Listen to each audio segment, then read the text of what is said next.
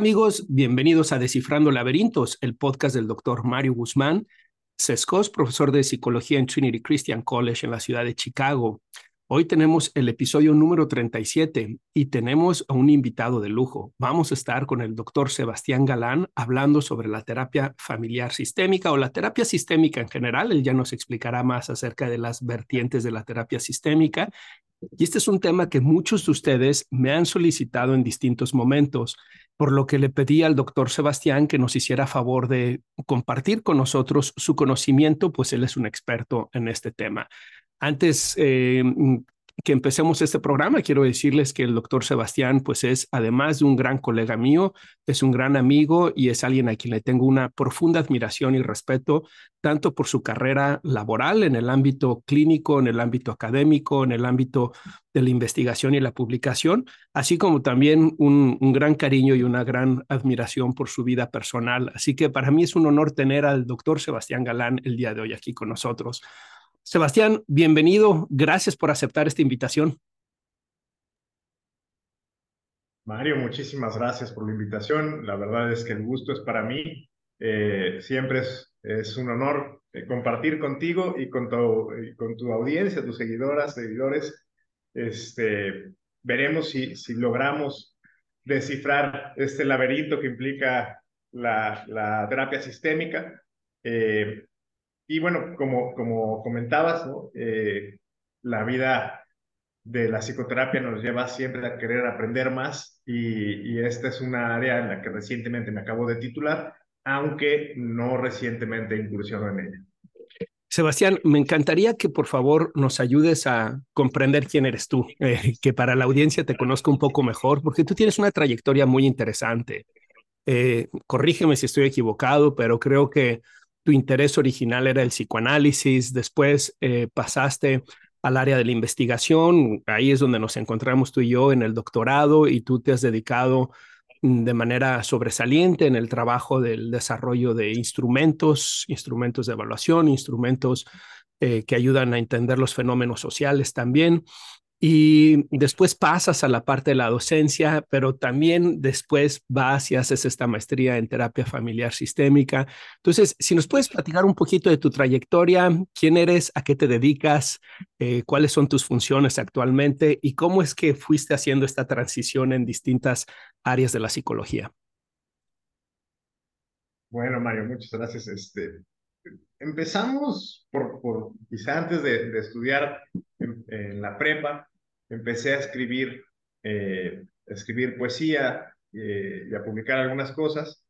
Y desde ahí siempre me acerqué a la literatura, a la filosofía, al cine, eh, lo cual me, me, aproximó al psicoanálisis en mi propia formación, en mis propios elementos personales, me llevaron a un diván, ¿no? Y también a, acercarme a Freud, a Jung, a a la interpretación, al análisis, a lo inconsciente.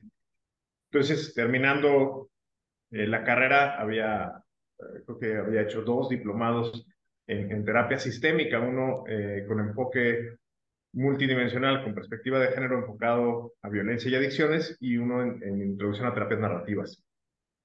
Después hago la maestría en estudios, bueno, en psicología, pero en el área de estudios psicoanalíticos, teoría y clínica.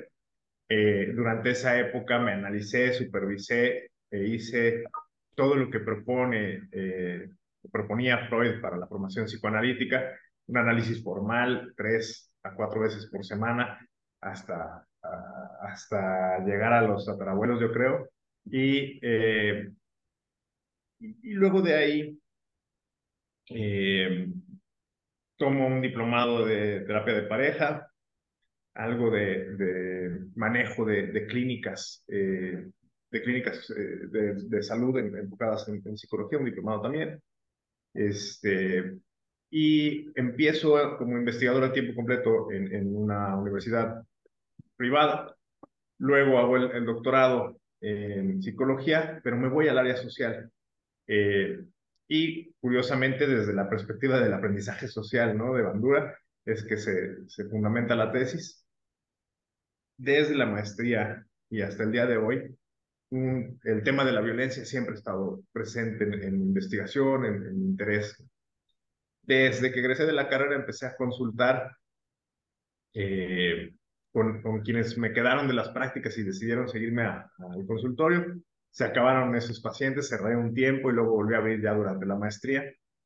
Eh, y hasta el día de hoy, eh, pues sigo teniendo un trabajo a la par de investigación y clínica.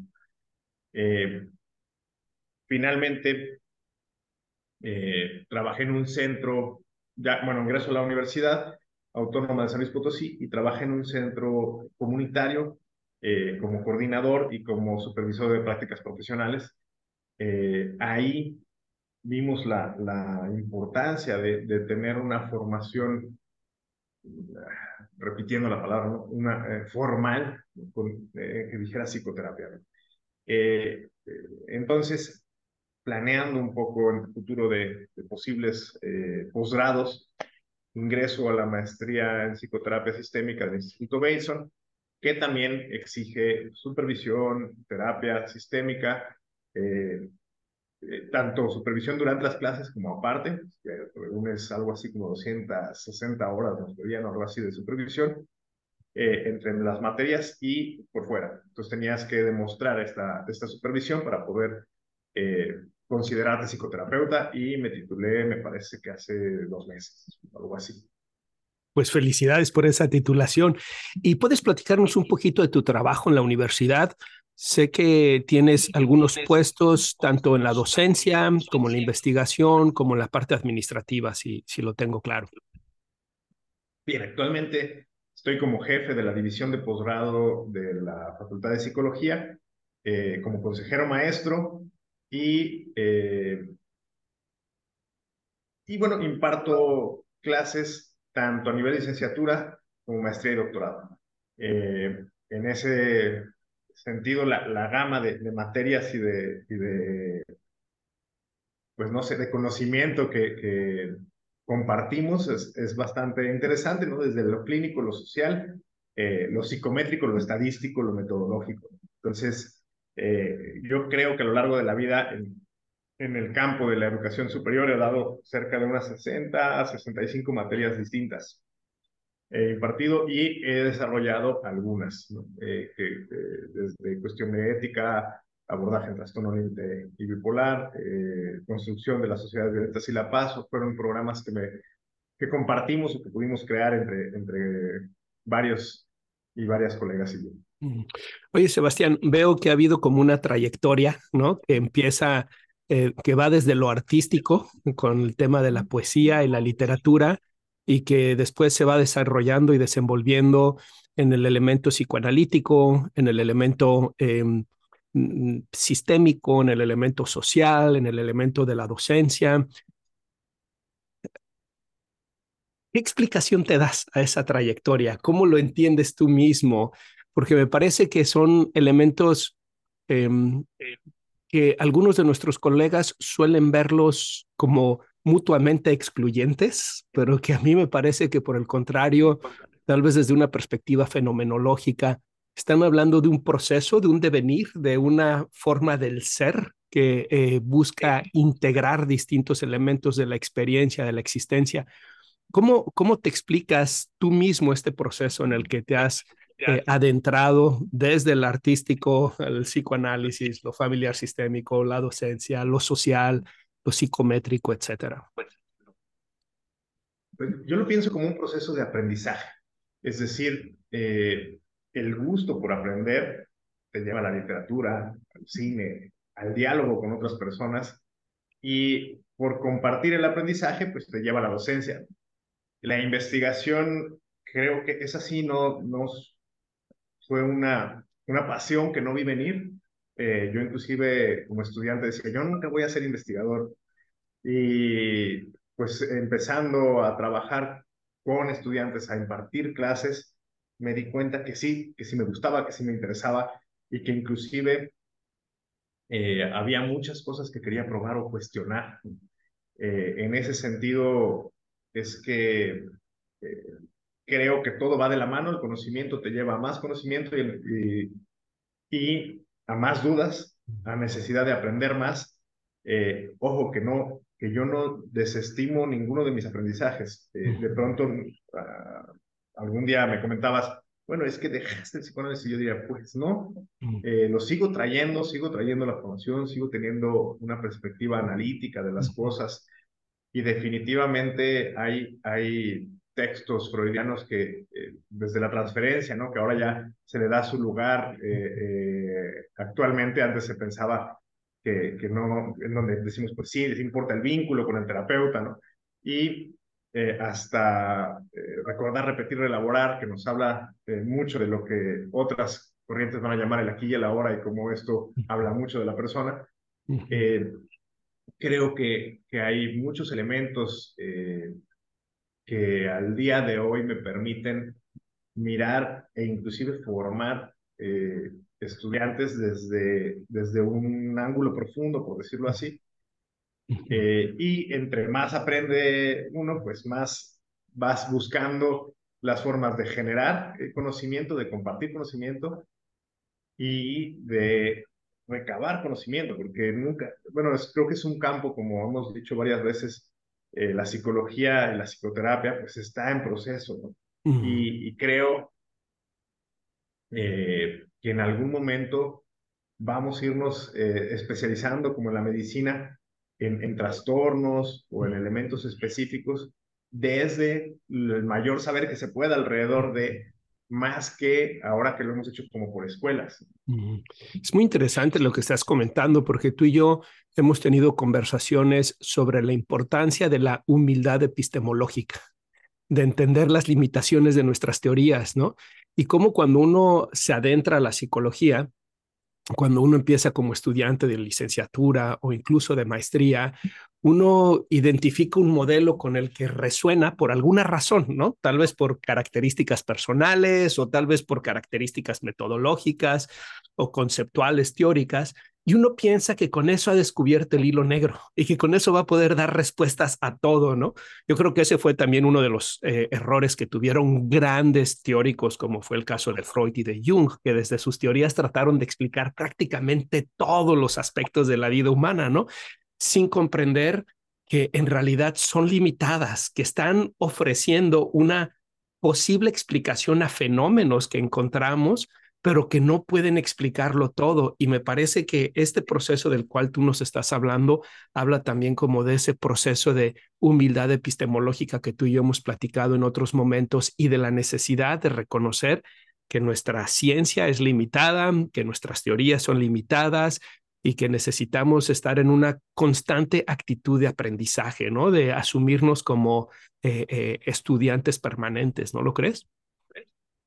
Claro, creo que, que el saber que nuestro saber es limitado, que nuestras capacidades también como personas eh, y que la misma psicología está en proceso de crecimiento, es clave para poder encontrar nuevas cosas, escuchar nuevas cosas, aprender nuevas cosas y esto eh, se aplica justo eh, en, en, casi todos los procesos psicoterapéuticos.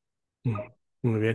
Bien, Sebastián, pues vamos a hablar sobre el tema de la terapia sistémica porque eh, varias personas en la audiencia me han estado pidiendo que hable del tema y, tratando de respetar esa humildad epistemológica y ese dicho que dice zapatero a tu zapato. He querido tener primero esta conversación contigo, que tú eres el experto, que podamos dialogar acerca de eso. Como te dije en nuestra conversación telefónica, mi conocimiento de la terapia sistémica es limitado sin embargo, eh, también te compartí que hoy me levanté a las 5 de la mañana para ponerme a estudiar y hacer mi tarea y que pudiéramos tener una conversación un poquito más profunda sobre este modelo que me parece sumamente interesante, que tiene mucho que se le puede rescatar. Y bueno, em, quiero hacer como un pequeño paréntesis para la audiencia. Quiero recomendarles profundamente este libro. Ya he hablado de este libro en otros episodios. Systems of Psychotherapy de Prochaska y Norcross.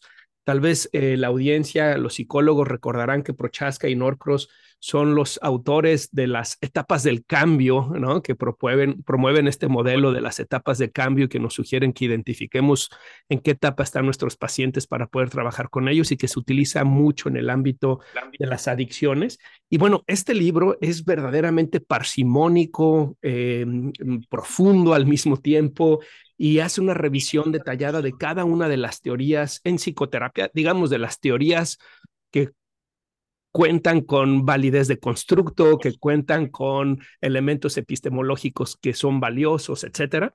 Y además ofrece una crítica desde los otros modelos acerca de ese modelo en específico que se está estudiando. Entonces vienen algo así como 15 o 17 modelos, vale mucho la pena que lo compren y creo que van a aprender mucho.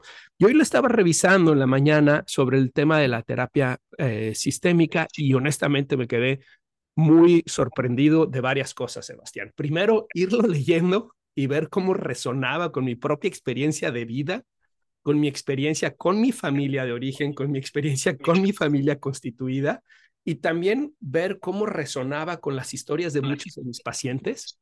Eh, me llamó mucho la atención estos elementos en donde hace referencia de cómo cuando un individuo empieza a cambiar, el sistema va a buscar sabotear ese cambio, ¿no? Eh, en fin, muchos elementos muy interesantes, pero ¿qué te parece que tú nos digas un poquito qué es esto de la terapia sistémica? ¿De dónde viene?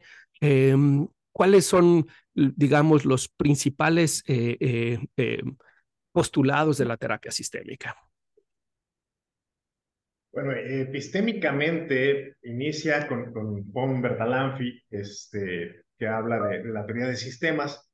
Y, si bien eh, Bertalanffy habla de una teoría de sistemas eh, nos va a decir que, que, los sistemas tienen reglas y que estas reglas eh, son las formas en que pueden funcionar las partes y que la suma de esas partes es diferente de las partes por sí solas. Es decir, un, este, diríamos, por ejemplo, que eh, una, un motor no es un auto. Para que se convierta en un auto tiene que haber muchas más eh, cuestiones involucradas eh, y un motor podría estar en, una máquina, podría estar en un, en un, juguete, ¿no? Y, depende de el resto de las partes es que se transforma en un todo. En este sentido, eh, otros, otros teóricos como Gregory Bateson empieza a, retomar esta idea de sistemas humanos y de cómo es la comunicación, eh, la comunicación humana.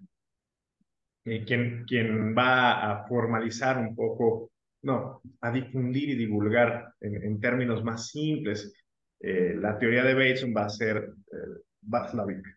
Bateson va a ser un epistemólogo muy, y un teórico muy importante, sobre todo porque eh, creció, eh, su padre era muy amigo de Darwin, entonces eh, tenían, tenían una primera mano de diálogos profundos de las teorías evolucionistas, y entonces Bateson empieza a pensar cómo es que funciona, en su libro La ecología de la mente, cómo es que funciona la mente humana.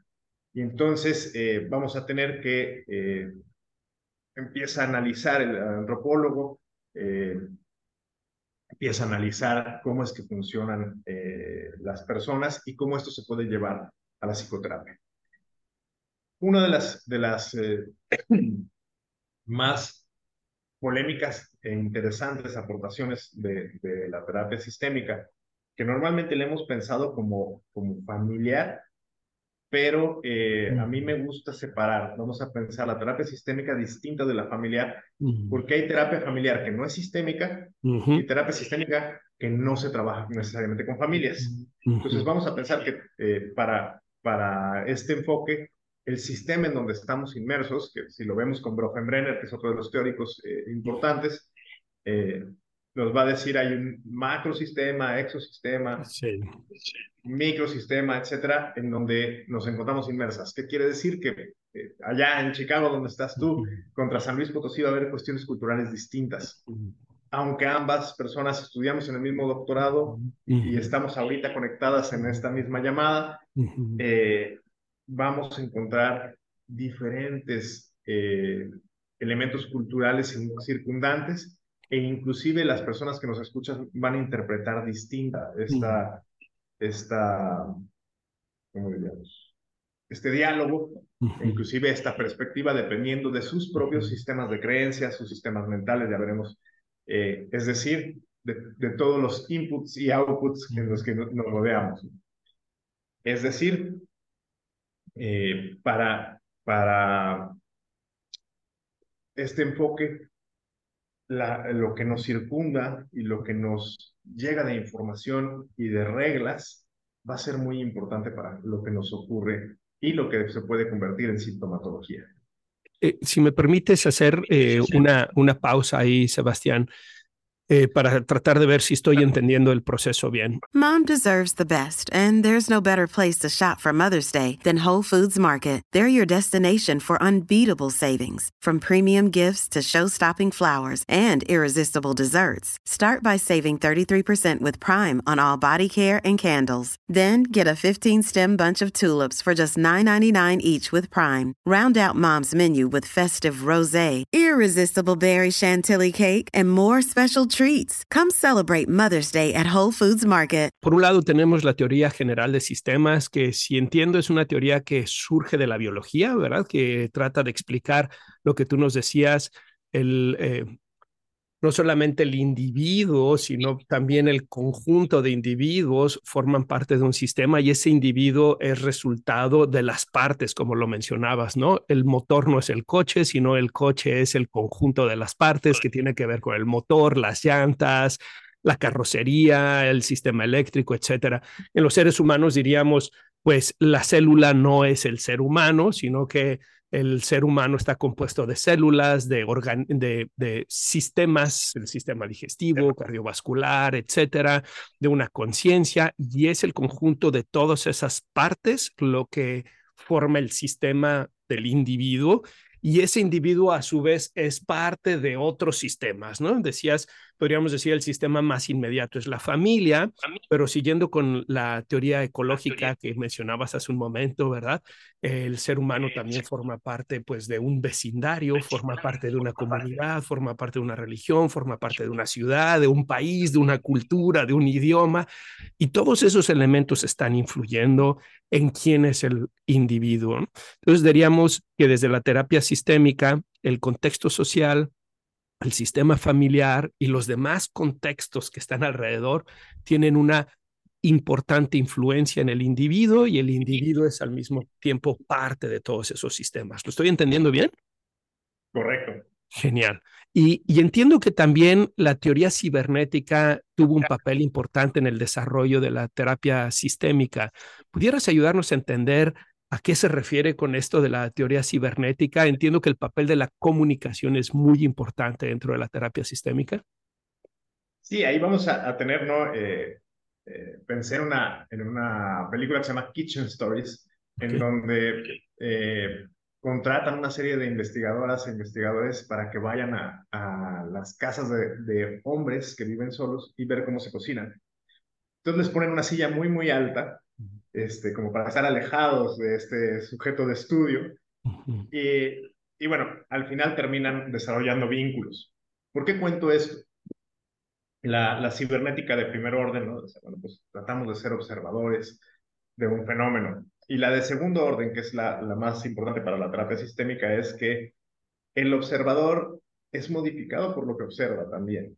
Y también es observado por lo que observa. Este, en este sentido, eh, la, cuando atendemos a alguien, las interacciones también nos afectan y también nuestras interacciones afectan a quienes observamos. Es decir, eh, un poco como, como esto que nos decía Heisenberg, ¿no? De que eh, si, si miramos el, eh, la partícula no sabemos si estamos viendo su comportamiento completamente natural. en ese sentido, la, la idea de, la comunicación eh, y del vínculo es muy analizado para la terapia sistémica.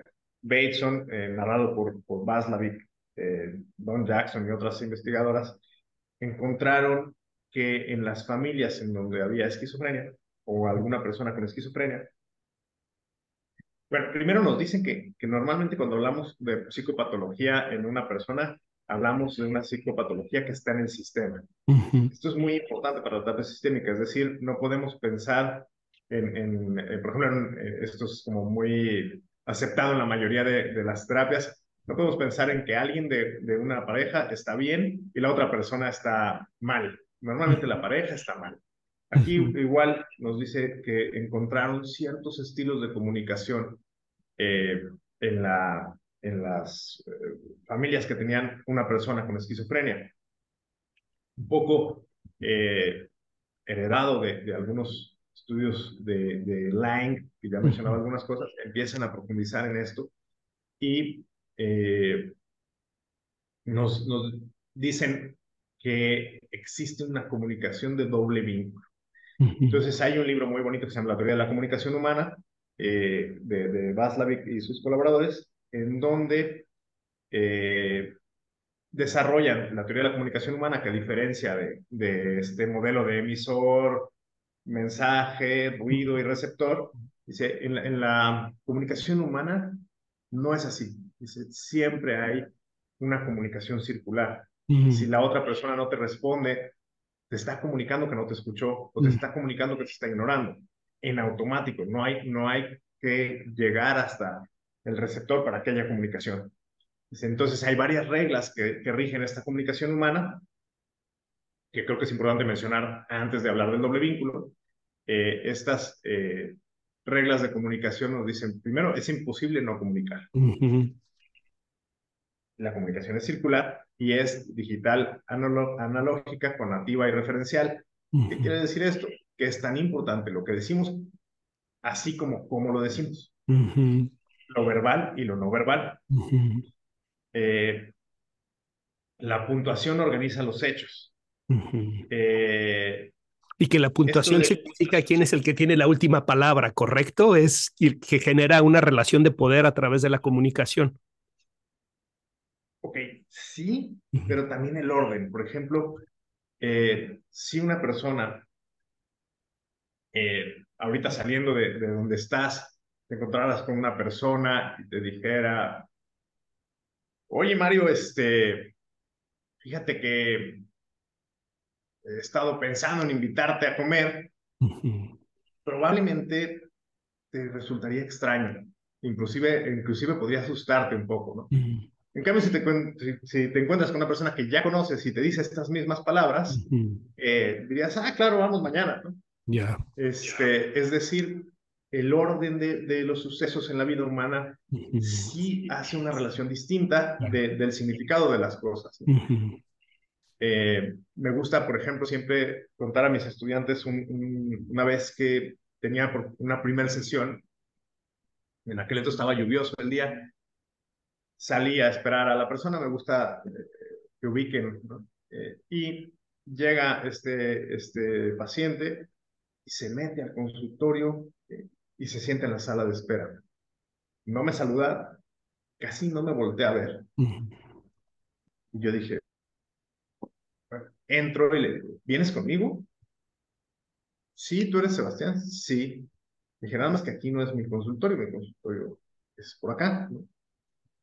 ahí, sin más, yo ya estaba generando una hipótesis del posible diagnóstico que tenía esta persona, porque eh, en, en, en, el sistema en el que vivimos, aquí, cuando menos en mi ciudad, eh, lo, es, lo esperado es que te saluden, buenas tardes, te pregunten, tú eres Sebastián, eh, oye, aquí es tu consultorio, aunque obviamente ahí era, este, el hecho de que no se detuviera y entrara directamente, ya me habla de cierta comunicación y de ciertas formas de interacción que al parecer eh, vienen de otro tipo de reglas, de un sistema con otro tipo de reglas, muy probablemente del estilo del que hablaremos ahora con esta teoría de la comunicación humana.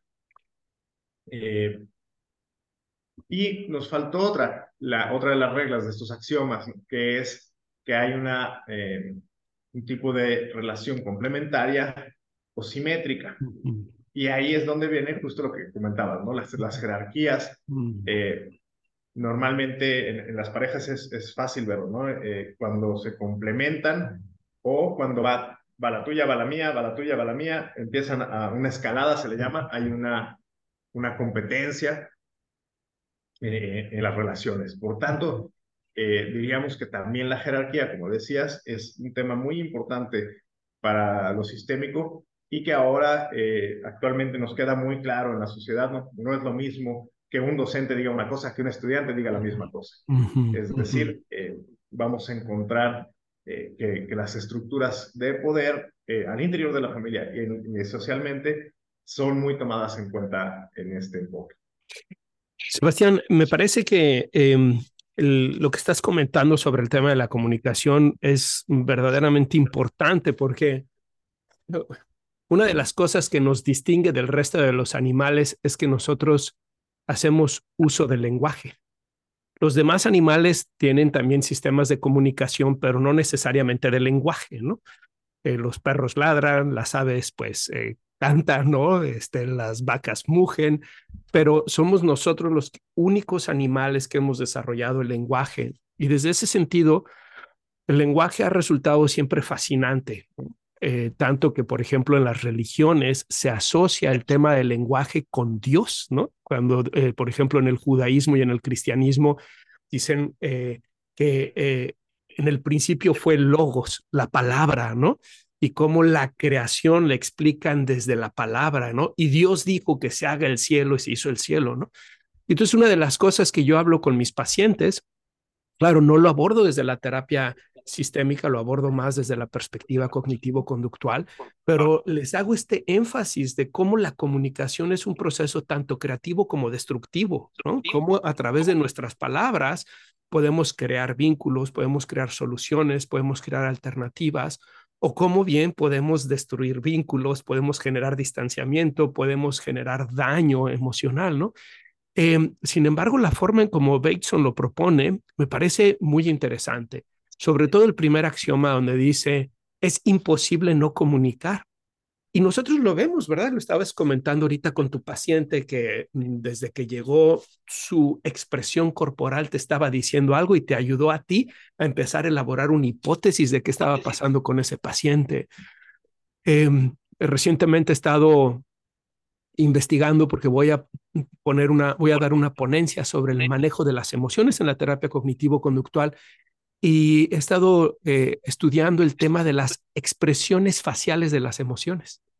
Y es súper interesante cómo tenemos todos estos músculos, si mal no recuerdo, son 42 músculos en nuestra cara que están funcionando constantemente y que tienen el objetivo de comunicar estados emocionales, ¿no? Entonces, eh, el lenguaje, por un lado, que es fundamental, que ya lo decías tú, que tiene este elemento de no solamente del emisor, el receptor y el ruido, sino también de la interpretación, de cómo se dice, no solo de lo que se dice, sino de cómo se dice. Pero también, por otro lado, pensaba en esta parte eh, de cómo eh, nuestra comunicación va más allá del lenguaje y cómo nos es imposible no comunicar.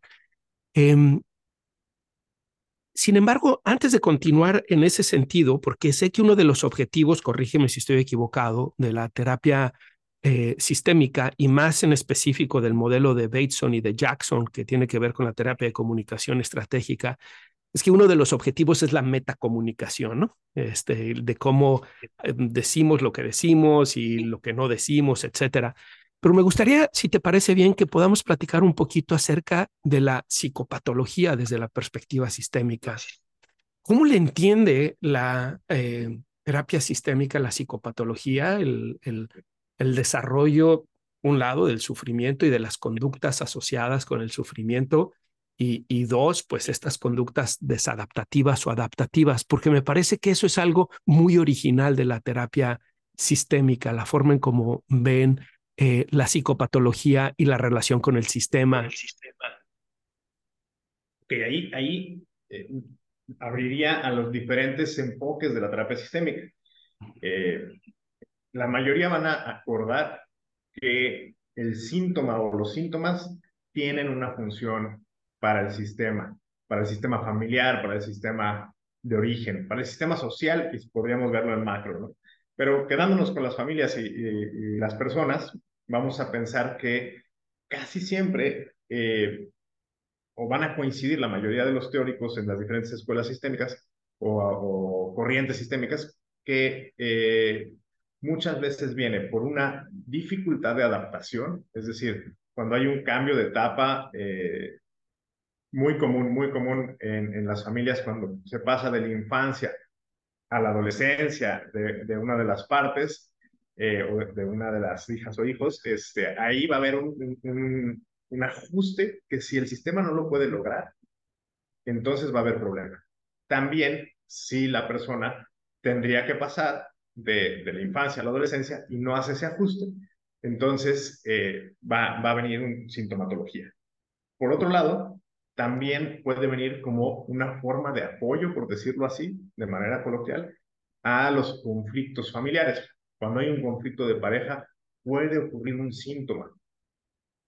Pongo un ejemplo. Eh, recuerdo a una paciente que llega y me dice, oye, es que vengo porque eh, mi hijo le está robando a su papá, pero le hace saber que le roba. Eh, es decir, va, consume y, y, le deja ahí la nota, el, el costo. Y entonces, con este pensamiento sistémico, yo le pregunto, oiga, ¿y su, y su esposo tiene otra pareja?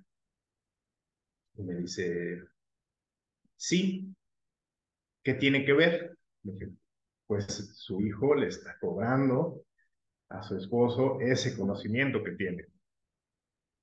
Este, no tienes tu... Discúlpame. Y no solamente el conocimiento, sino, sino también el sufrimiento que conlleva, ¿no? Claro. Claro, porque aunque tenían un acuerdo de pareja, pues ese acuerdo no lo tiene toda la familia o no estaba enterada toda la familia de ese acuerdo y no quiere decir que no sea un acuerdo, este, ¿cómo diríamos?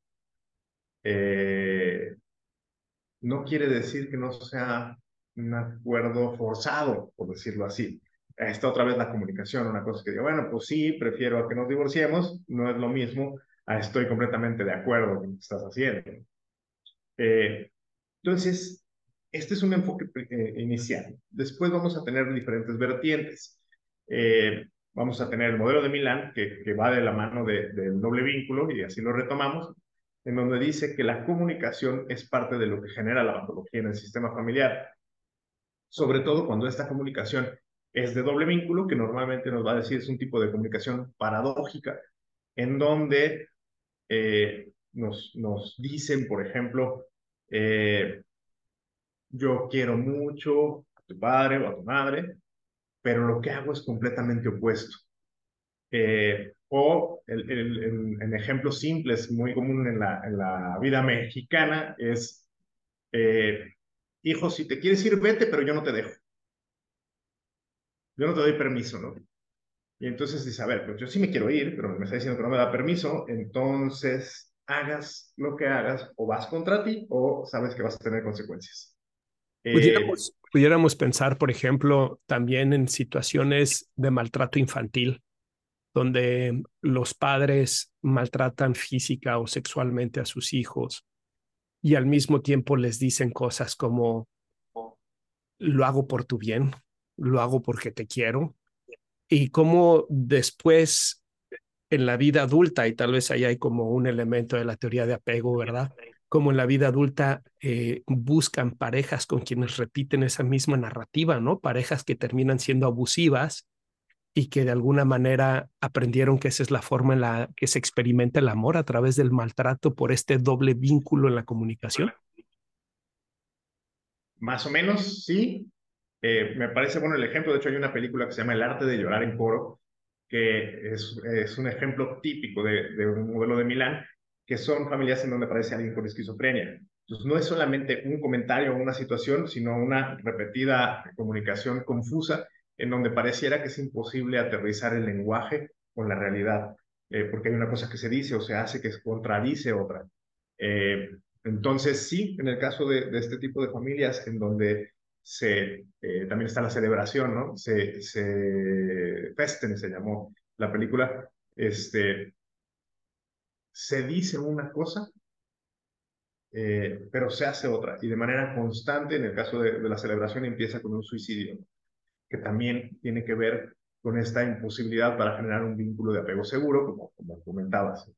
Sin embargo, eh, o más bien de la mano de esto está otro enfoque que se llama eh, el enfoque eh, de terapia familiar estructural, que este, su máximo exponente, Salvador Minuchin, y nos va a decir, pues que hay cuestiones que se repiten pautas que se repiten, patrones que se repiten transgeneracionalmente y que eh, puede haber esta, estos elementos desde cómo se creó la realidad familiar y que se sostiene a través de las interacciones.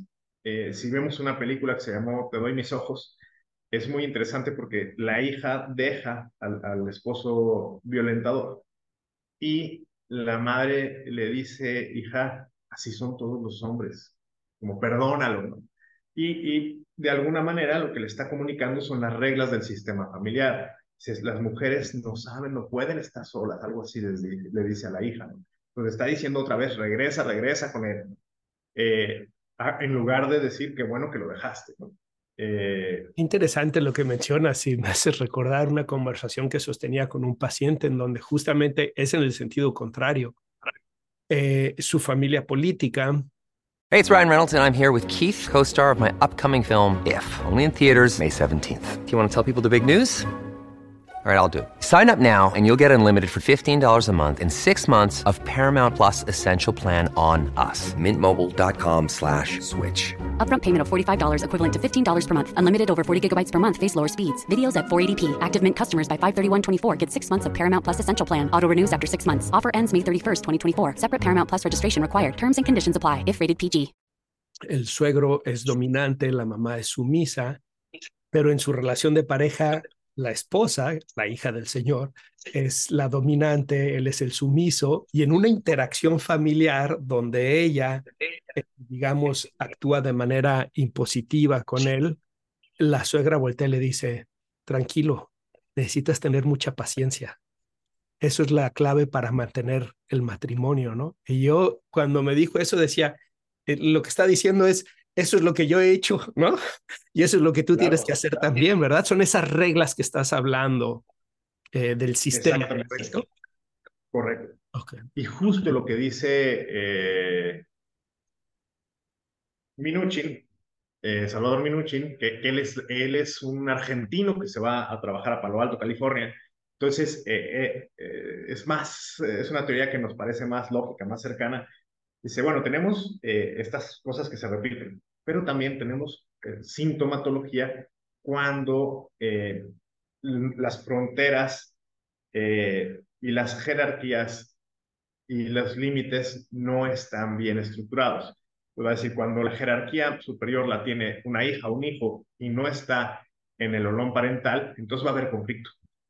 También eh, cuando los límites al interior de la familia no están claros. Por ejemplo, eh, cuando tenemos estas niñas, niños que duermen con sus padres, madres hasta los 20 años o, más allá de, cierta edad, pues están ahí haciendo una dinámica que no queda claro quién es hija, quién es hijo, quién es parte de la pareja, de los cónyuges.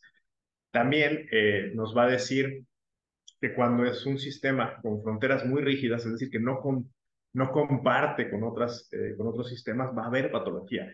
El caso extremo sería, por ejemplo, este, este caso real que se volvió una película que se llama Castillo de la Pureza de Ripstein. Eh, era una familia en donde el padre decía que no podían salir al mundo exterior porque era un mundo corrupto y malvado. Y entonces empieza a haber una relación incestuosa entre hermanos, porque no hay más interacción con el mundo. Tiene que haber patología. Pudiera, pudiéramos hacer una pausa, eh, Sebastián, para tratar de recapitular un poco lo que hemos hablado. Y por favor, corrígeme si, estoy equivocado. Desde la terapia sistémica, eh, dentro de los distintos modelos de terapia sistémica, hay un consenso en que la psicopatología, más que un proceso intrapersonal, es un proceso de las interacciones entre los miembros de los sistemas y que por lo tanto esa psicopatología está reflejando la dinámica de ese sistema. ¿Voy bien hasta ahí? Sí. Ok.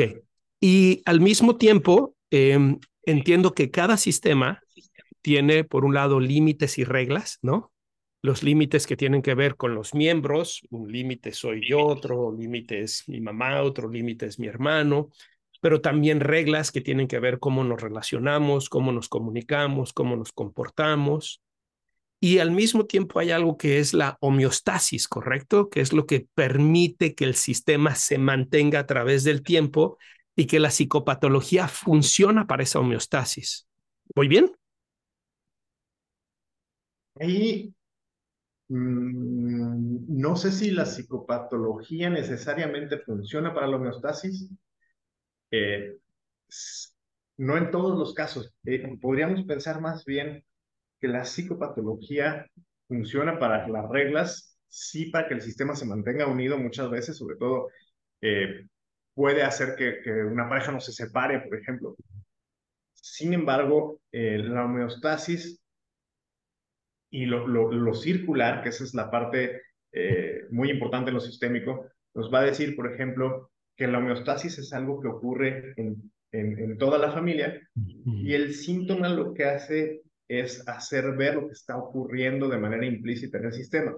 Okay. Entonces, eh, pensemos en, en eh, no sé, me acuerdo de un, de un, caso en donde mencionaba una persona con anorexia que hacía que no se separara la pareja. Sin embargo, eh, es común, y ahí sería un poco de estas evidencias homeostáticas, eh, esta persona empieza a comer bien y de pronto deja de haber comida en casa. Eh, les o sea, ya no hay comida, ya no compraron comida. Entonces, ya no tiene cómo comer. De tal forma que vuelve a activarse el proceso anorexigénico. Es decir, eh, va, pongo un, un, caso extremo, así de eso que dices, ¿de verdad esto pasó? Te lo prometo que sí, María. Este, una, una persona que acudía a consulta conmigo se emancipa, logra diferenciarse de la familia de origen y se va a vivir sola. Y la familia deja de pagar la renta, deja de tener recursos y le dicen, pues es que nos vamos a ir a la calle, necesitamos irnos a vivir contigo. Ahí está la homeostasis. Sí, un sabotaje de la diferenciación, ¿verdad? Bien, eh, me hiciste pensar en lo que otra eh, modelo de la terapia sistémica, la terapia de sistemas familiares de Bowen habla de las relaciones triangulares, ¿no? De cómo esas, eh, por ejemplo, eh, una relación triangular pudiera ser la del esposo y la esposa con el hijo, ¿no? Y cómo eh, el hijo termina sosteniendo el sistema familiar, ¿no? Eh, estamos preocupados por el hijo, entonces nos mantenemos juntos, aunque entre tú y yo ya no haya amor, ya no haya relación, ya no haya interés. Otras veces la relación triangular puede ser la suegra, ¿no? O puede ser incluso el terapeuta, ¿no? Estaba, cuando estaba estudiando este tema y pensaba en las parejas con las que estoy trabajando, eh, me hizo cuestionar mi rol y decir, ¿estaré yo siendo parte de la relación triangular que está sosteniendo la relación? Y que si me salgo, tal vez la relación se viene abajo. No lo sé, a veces puede ser también a la inversa, ¿no? Porque a veces me decía una, una paciente que cuando dejaron, estaban en terapia de pareja con un colega de nosotros y que mientras estaban en la terapia de pareja peleaban constantemente y que dejaron ir a la terapia de pareja y dejaron de pelear, ¿no? Y entonces pensaba cómo a veces la relación triangular no solamente es para mantener la homeostasis, sino para mantener el conflicto también, ¿no? Y, y en eso te vas a un tema profundo muy discutido entre terapeutas sistémicos, nos dicen, es muy importante no ser nosotras quienes nos convertimos en el homeostato. Mm. Esto es común, por ejemplo, cuando, eh, y seguramente les ha pasado a, a, quienes ejercen psicoterapia, queremos dar de alta a una persona y de pronto desarrolla problemas nuevos. Este, porque entonces ahora, eh, muchas veces cuando somos el vínculo principal de las personas, buscan la forma de mantenerse en patología para poder seguir yendo a, la consulta. Eh, Qué interesante lo que mencionas y está viniendo una lista de pacientes a mi mente con quien he tenido esa experiencia, porque tú sabes que uno de los objetivos de la terapia cognitivo-conductual es la autonomía, la independencia terapéutica. Buscamos que no se genere dependencia, a diferencia de otros modelos, ¿no? Que ahorita me gustaría que me platiques un poquito cómo lo concilias tú, porque desde la perspectiva psicoanalítica el objetivo es la dependencia terapéutica para que el paciente pueda proyectar más y se puedan elaborar más elementos inconscientes, al menos desde el psicoanálisis clásico ortodoxo. ¿no? Eh, y una de las experiencias que yo he tenido es lo que estás mencionando tú, que a la hora que busco dar de alta a algunos pacientes, de pronto me dicen, eh, fíjate que tuve un ataque de pánico o fíjate que mi depresión ha incrementado, ¿no? Incluso en la misma cita, Sebastián, que empiezo siempre preguntándoles por sus puntajes de bienestar y me dicen, ah, no, he estado en ocho, nueve. Y al final de la sesión, cuando estoy hablando de que es momento de empezar a espaciar las sesiones, de dejar el proceso terapéutico, ay, se me olvidó decirte algo, ¿no? Y ¡pum! Y digo, ¿qué está pasando aquí, no? Entonces, bien, eh, preguntarte, eh, ¿cómo concilias tú eh, tu tradición psicoanalítica con la parte de generar esa dependencia en la relación terapéutica para que el paciente pueda elaborar más contenidos inconscientes y esta perspectiva de la terapia sistémica en donde estás buscando no ser el elemento homeostático? Bueno, ahí quizá eh, vemos distinta la idea psicoanalítica. En realidad, eh, si pensamos en, eh, hay ciertas, de hecho, Urban, de Pablo Urbán, es un teórico sistémico psicoanalítico que trata de hacer un puente entre, entre ambas eh, posturas y vamos a pensar que eh, hay una alianza terapéutica desde lo sistémico, hay un vínculo transferencial desde lo psicoanalítico. En ambos casos, eh, quizá en donde hay cierto puente, es que hay elementos del sistema familiar que se pueden convertir en sintomatología y que desde ambos son escuchados, son mirados. Ejemplo, recuerdo a una persona que tenía ansiedad y muchas ideas de muerte, pero que en su historia personal no había nada, no había nada que, que, yo pudiera encontrar que le diera sentido. Eh, y entonces le pido que pregunte a su, a su madre si había abortado.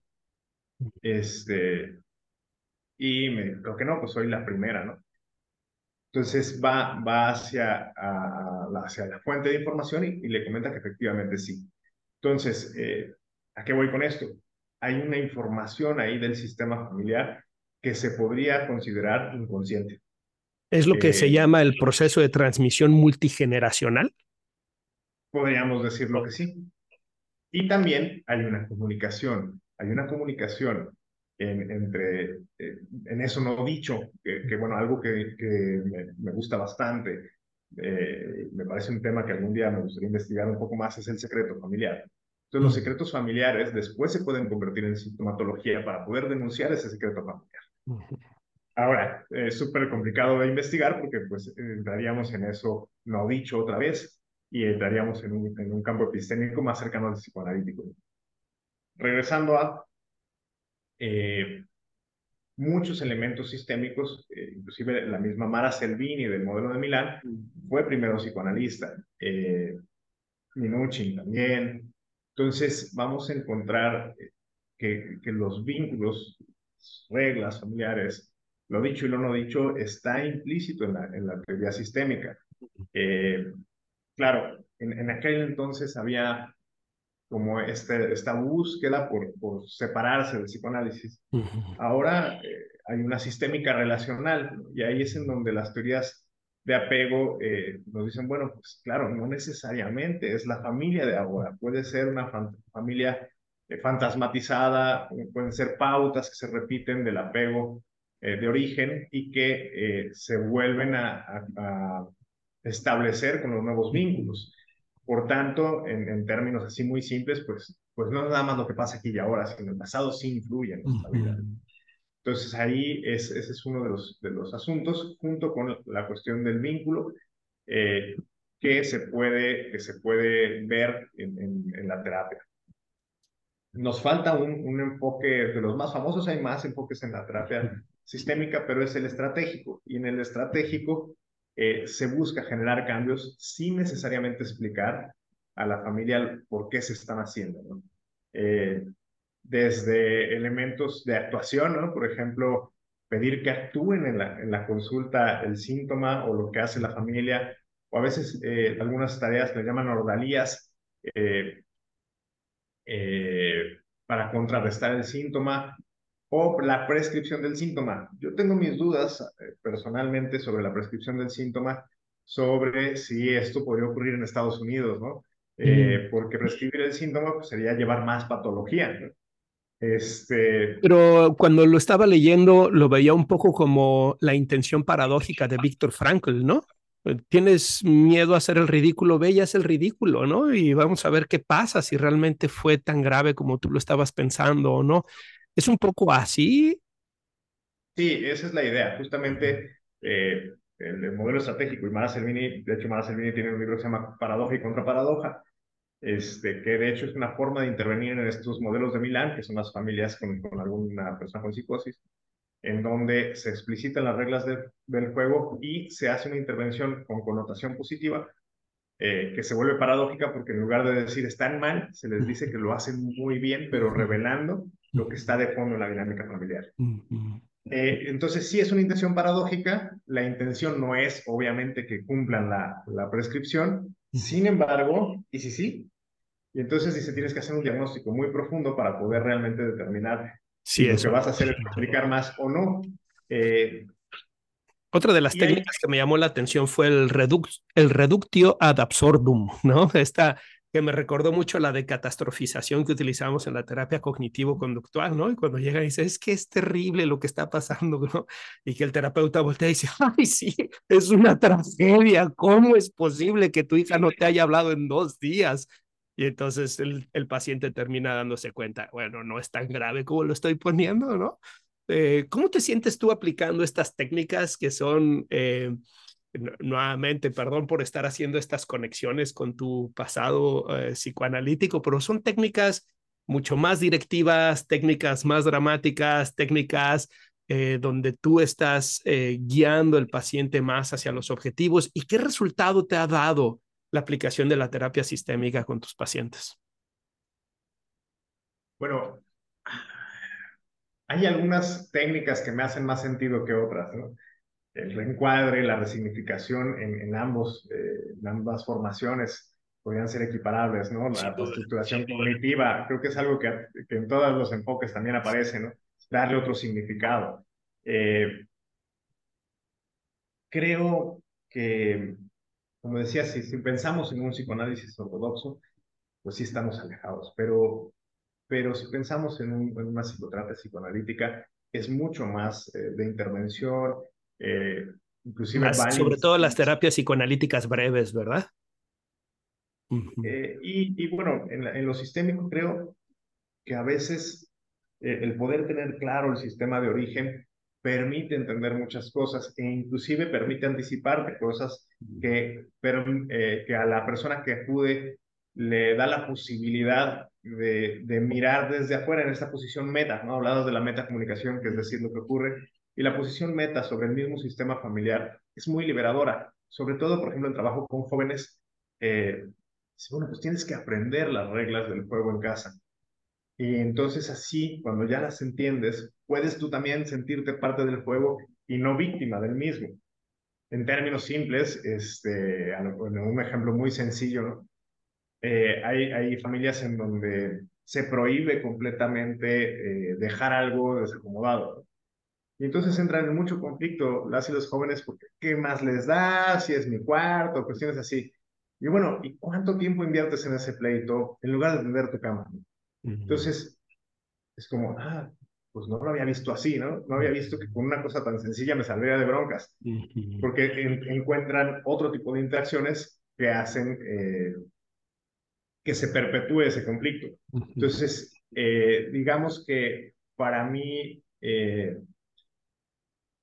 en, en, términos personales, el entender el sistema no se aleja de mi formación, sino que es eh, un complemento, porque si nos vamos inclusive a Lacan, en su primer libro, eh, su primer libro, voy a decir el año, pero ya dije, no estoy seguro, pero seguro en el 48, se llamó La familia.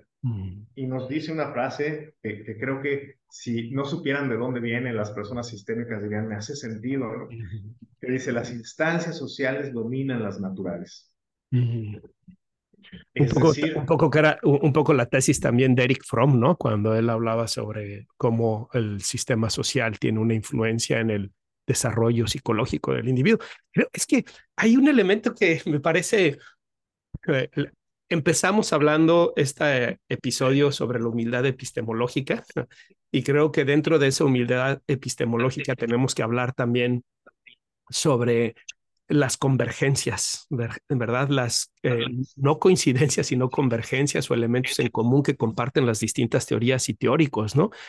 Y cómo estamos todavía en una ciencia muy joven, que a pesar de todos los modelos que tenemos, pues estamos hablando de lo mismo.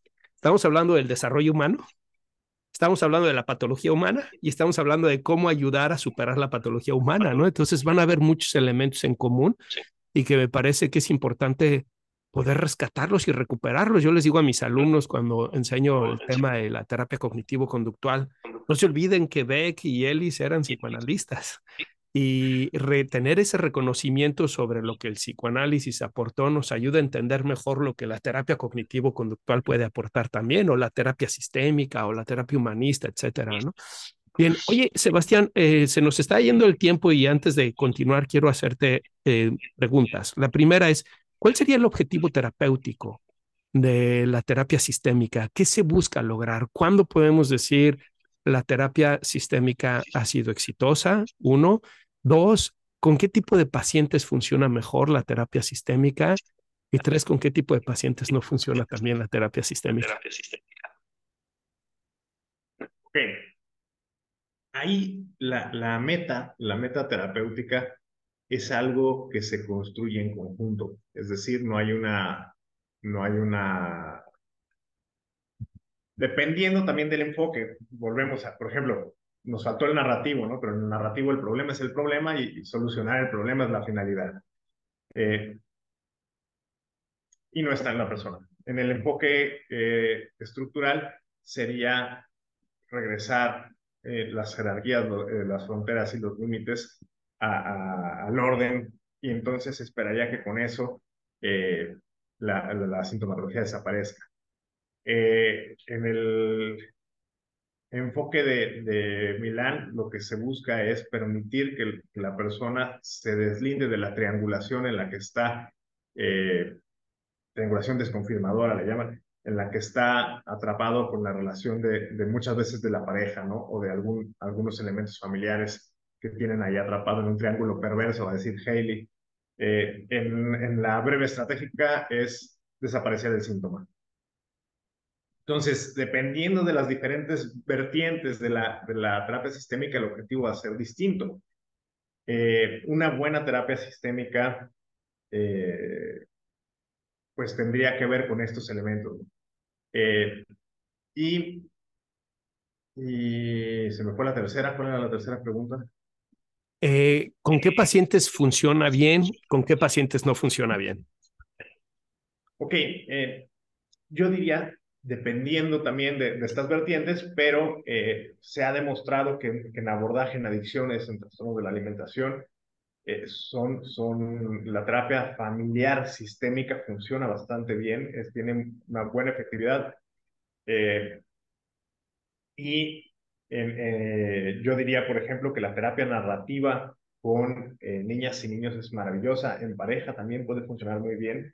Esta es una terapia posmoderna que ya no nos ajustó el tiempo para hablar tanto de ella, pero eh, creo que, la terapia estructural también funciona bastante bien en familias en donde no es modelo de Milán, es decir, cuando no hay eh, psicopatología grave. Y, eh, y, creo que a veces lo complicado de, de, este enfoque es que, y esto lo, decimos mucho, por ejemplo, en terapia de pareja, es que no, no va sobre lo, no sé, por ejemplo, en una pareja les decimos, ustedes se van a ir mejor, ya sea juntos o separados.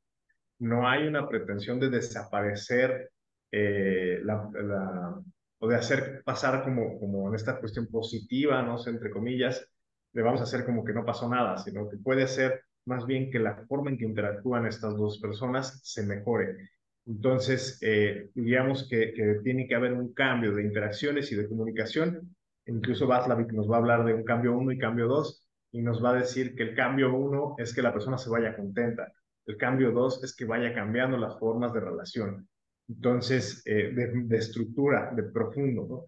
En este sentido, yo diría que esa es la respuesta, ¿no? La, terapia sistémica que funciona bien tiene que ir a un cambio 2, a un cambio de raíz. Y eh, yo creo que, que sus diferentes vertientes eh, pues permiten, permiten abordar diferentes eh, patologías. Sin embargo, creo que cuando se trata de,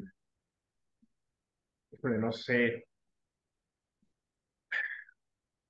de patología grave, no solamente se tiene que ver en familia, sí, pero pensaría que también hay un acompañamiento que tiene que ser multidisciplinar.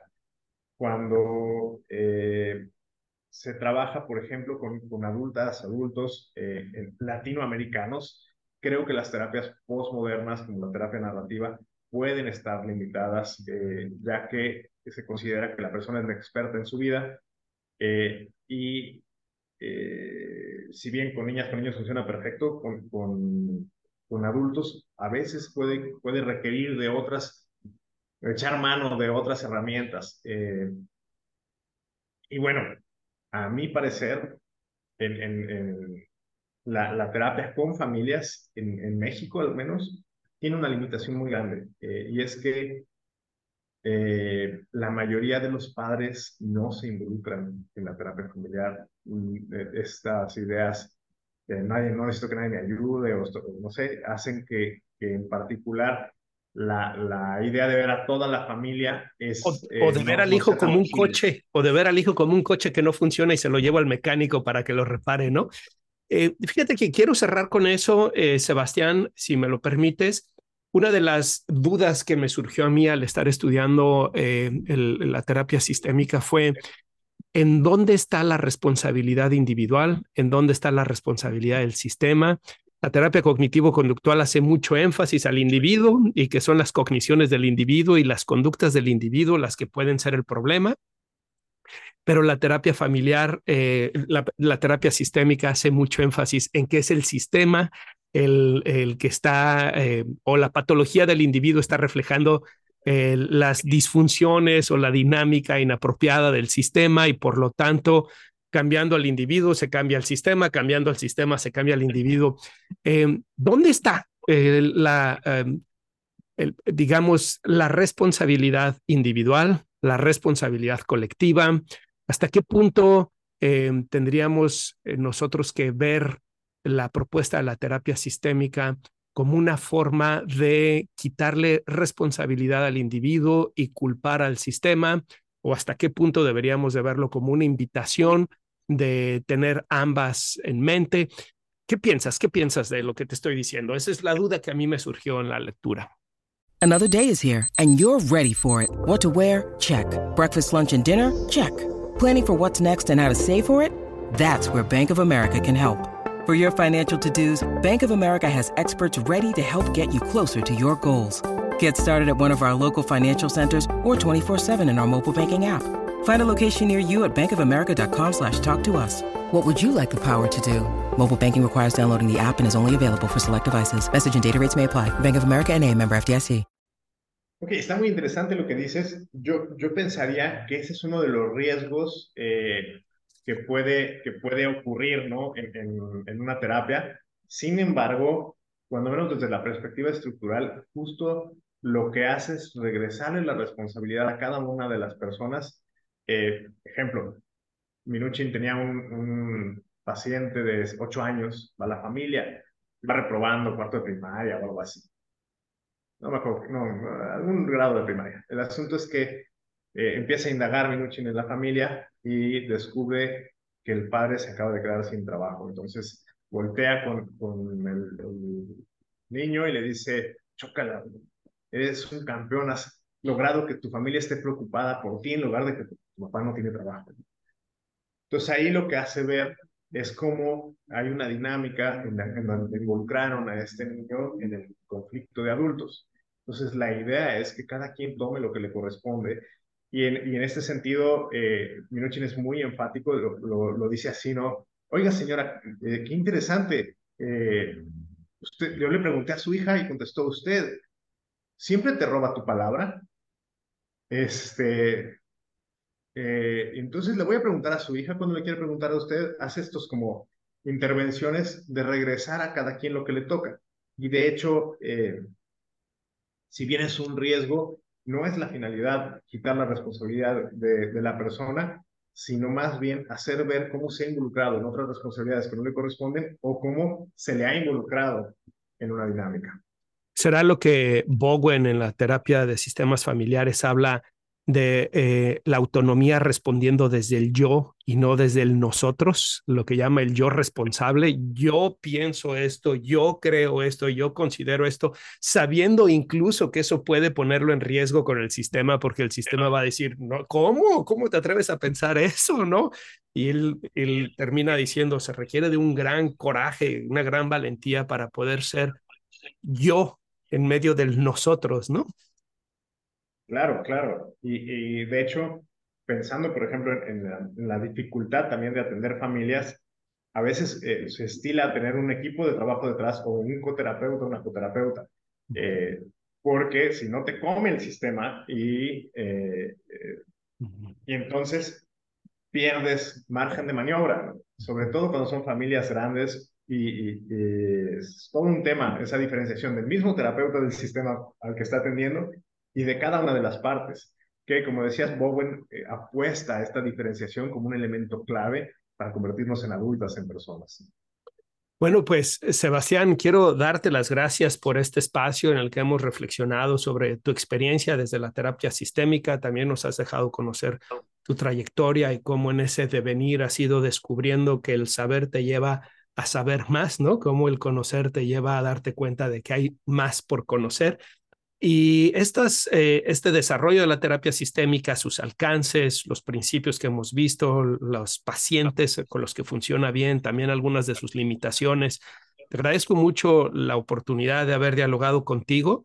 Además, decirles a la audiencia que Sebastián, José Luis Calderón y yo estamos desarrollando proyectos de investigación y también un proyecto de educación continua que va a ser muy interesante, que espero pronto les podamos dar más información para que se mantengan al tanto, en donde estamos pensando ofrecer talleres, cursos para nuestros colegas y que puedan profundizar más en los distintos modelos. Y seguramente el doctor Sebastián Galán nos ayudará a entender más el modelo sistémico cuando podamos darles ya esa noticia de que vamos a tener ese instituto de educación continua que estamos trabajando en eso. Bueno, Sebastián, antes de despedirnos, ¿algo más que tú quisieras decir? Bueno, pues nada más me, me quedé con un, un, elemento que quisiera compartirles, ¿no? Que para, desde la teoría de la comunicación, la descalificación y la desconfirmación son elementos también clave para desarrollar patología. Ya podrán buscar ustedes en YouTube esto, pero eh, para fines prácticos, la forma en que se nos dirigió eh, la comunicación familiar también construye quiénes somos. Entonces, ese fue el último que dije, me faltó decir, ya con eso. Eh, em, decimos entonces, haciendo como una síntesis, síntesis, la psicopatología no es solamente intrapersonal, sino que es un reflejo de la dinámica del sistema que tiene que ver con la comunicación de doble vínculo que se da, con la descalificación o desconfirmación en la que se da, y que todo eso forma parte del sistema que tiene límites y una homeostasis y que incluso esa psicopatología a veces puede ser parte de la homeostasis o puede estar reflejando las deficiencias de la homeostasis. Y podemos también concluir diciendo que, eh, perdón, esto es algo que me pareció muy interesante eh, de, de Minucci y que lo he visto con muchos pacientes, en donde él decía, los logros de la terapia individual tienden a, desaparecer al reintegrarse en las familias. Cuando él estaba trabajando con chicos en situación de cárcel o chicos en situación institucional, ¿no? Y esto es algo que yo he visto mucho en mis pacientes también, Sebastián, cuando, por ejemplo, los papás mandan al hijo a una academia militar un año porque ya no saben qué hacer con él y el chico regresa con, con decoraciones, habiendo tenido un año extraordinario y a los dos meses vuelve la misma problemática. Y me parece que justo la terapia sistémica nos está hablando de eso. No es solo el individuo, no es solo la familia, es la combinación de ambos que tenemos que atender, ¿correcto? Correcto. Muy bien. Pues muchas gracias nuevamente, Sebastián, por este espacio. Ha sido un gusto platicar contigo. Igualmente, Mario, muchísimas gracias por la invitación. Muy